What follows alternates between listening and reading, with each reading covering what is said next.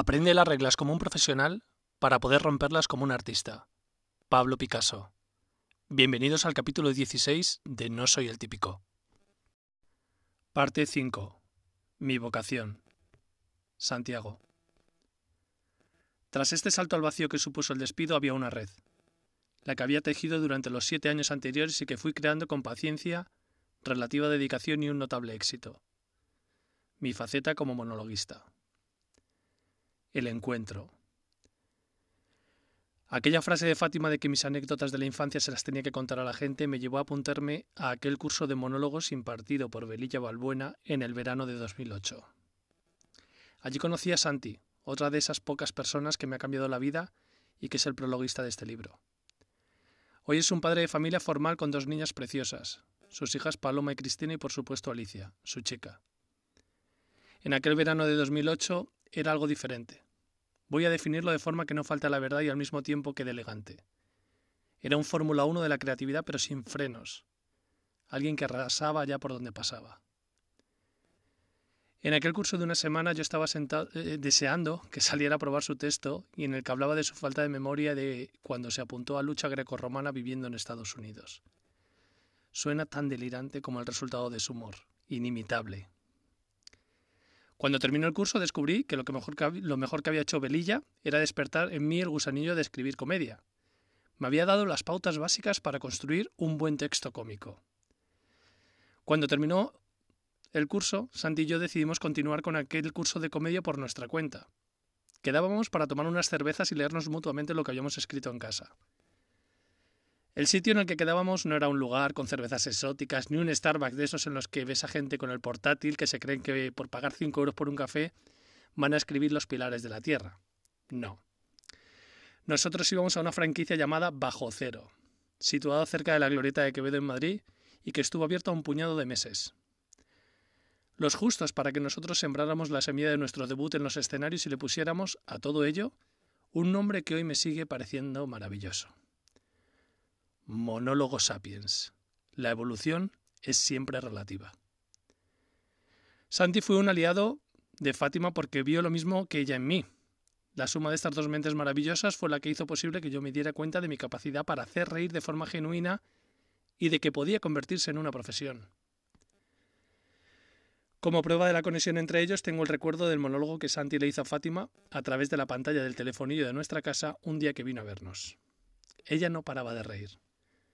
También Santi fue el primero que se dio cuenta de que teníamos en el buzón del portal el nombre de nuestro gatito Jano, al que siempre trató con una sensibilidad maravillosa y del que envidiaba su nivel de vida rodeado de mimos.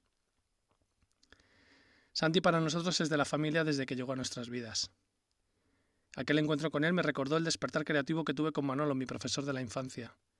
En los dos casos fueron personas que alentaron mi capacidad de escribir y los frutos no tardaron en llegar el día que hicimos el humor. Santi es ese tipo de persona que te pasa por encima sin preguntar. Su carrera como publicista le llevó a prolongar su vida de estudiante en un piso compartido cerca de nuestro querido barrio de Chamberí, lejos de su Valencia natal. Cuando salía de su trabajo para comer iba a un restaurante situado en la calle Hermosilla. Un día que quedamos a comer allí, él habló con el dueño y dejó apalabrada la posibilidad de debutar en un escenario que había en la planta baja del local. Como se suele decir de los buenos amigos, pensé, me ha liado. Estoy convencido de que, de no haber sido por él, yo habría permanecido en la fase de escribir textos y seguir probándolos en petit comité. El debut se produjo en la noche del 14 de febrero de 2009, un día llamado al amor y que en aquella ocasión llenamos de humor. Él llevó a 50 personas y yo a otras tantas. Un local repleto, sin licencia para actuaciones, con el dueño ausente por si había una redada aunque todo esto lo supimos después y nos sigue entrando la risa nerviosa. Lo que se constató aquella noche fue que ambos teníamos dos estilos completamente diferentes. Santilla era un cómico total con un gran texto y con un acting desternillante. Yo, sin embargo, tenía entre mis manos un texto magnífico y que sería la base de mi trabajo como cómico durante los próximos diez años. Sin embargo, mi acting estaba más cerca de la Venus de Milo. Mis brazos tenían la misma movilidad. Nuestros familiares y amigos pasaron de vamos a ir para apoyarlos aunque lo hagan mal a darnos las gracias por haberlos invitado. Hubo magia, complicidad y se lo pasaron tan bien que nos hizo creer a Santi y a mí que efectivamente estábamos en el camino correcto. Hasta aquí mi visión de aquella noche. Te dejo con la mirada de Santi.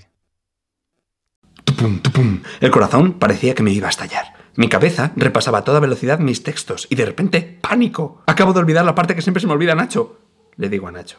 Tranquilo, va a salir bien. Me intenta tranquilizar. Pienso, menos mal que empieza él. Así, si no se ríen, puedo salir corriendo sin que nadie me vea.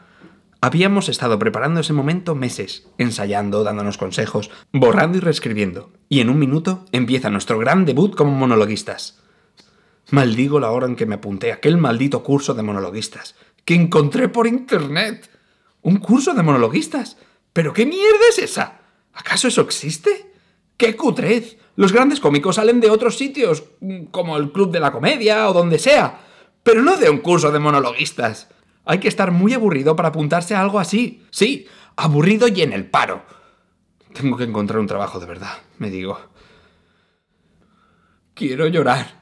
Solo a un loco se le ocurriría hacer pareja con alguien que encuentras en un sitio así. Bueno, sí, a un loco y a un gilipollas, como yo en ese preciso instante.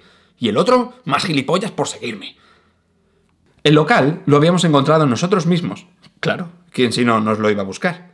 Era un bajo oscuro en el centro de Madrid, propiedad de un sinvergüenza de los que da la noche madrileña con nombre de cantante de los 80.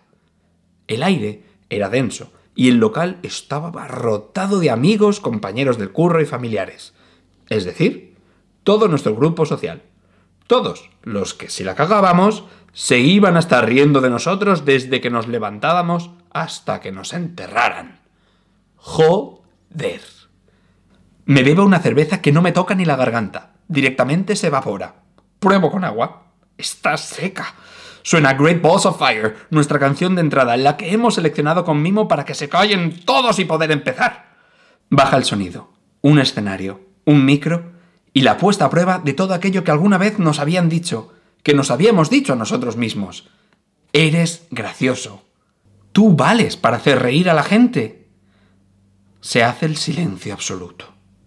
Nacho mira al público y empieza a hablar. Todos escuchan, escuchan sonrientes. Están a gusto. Y está pasando.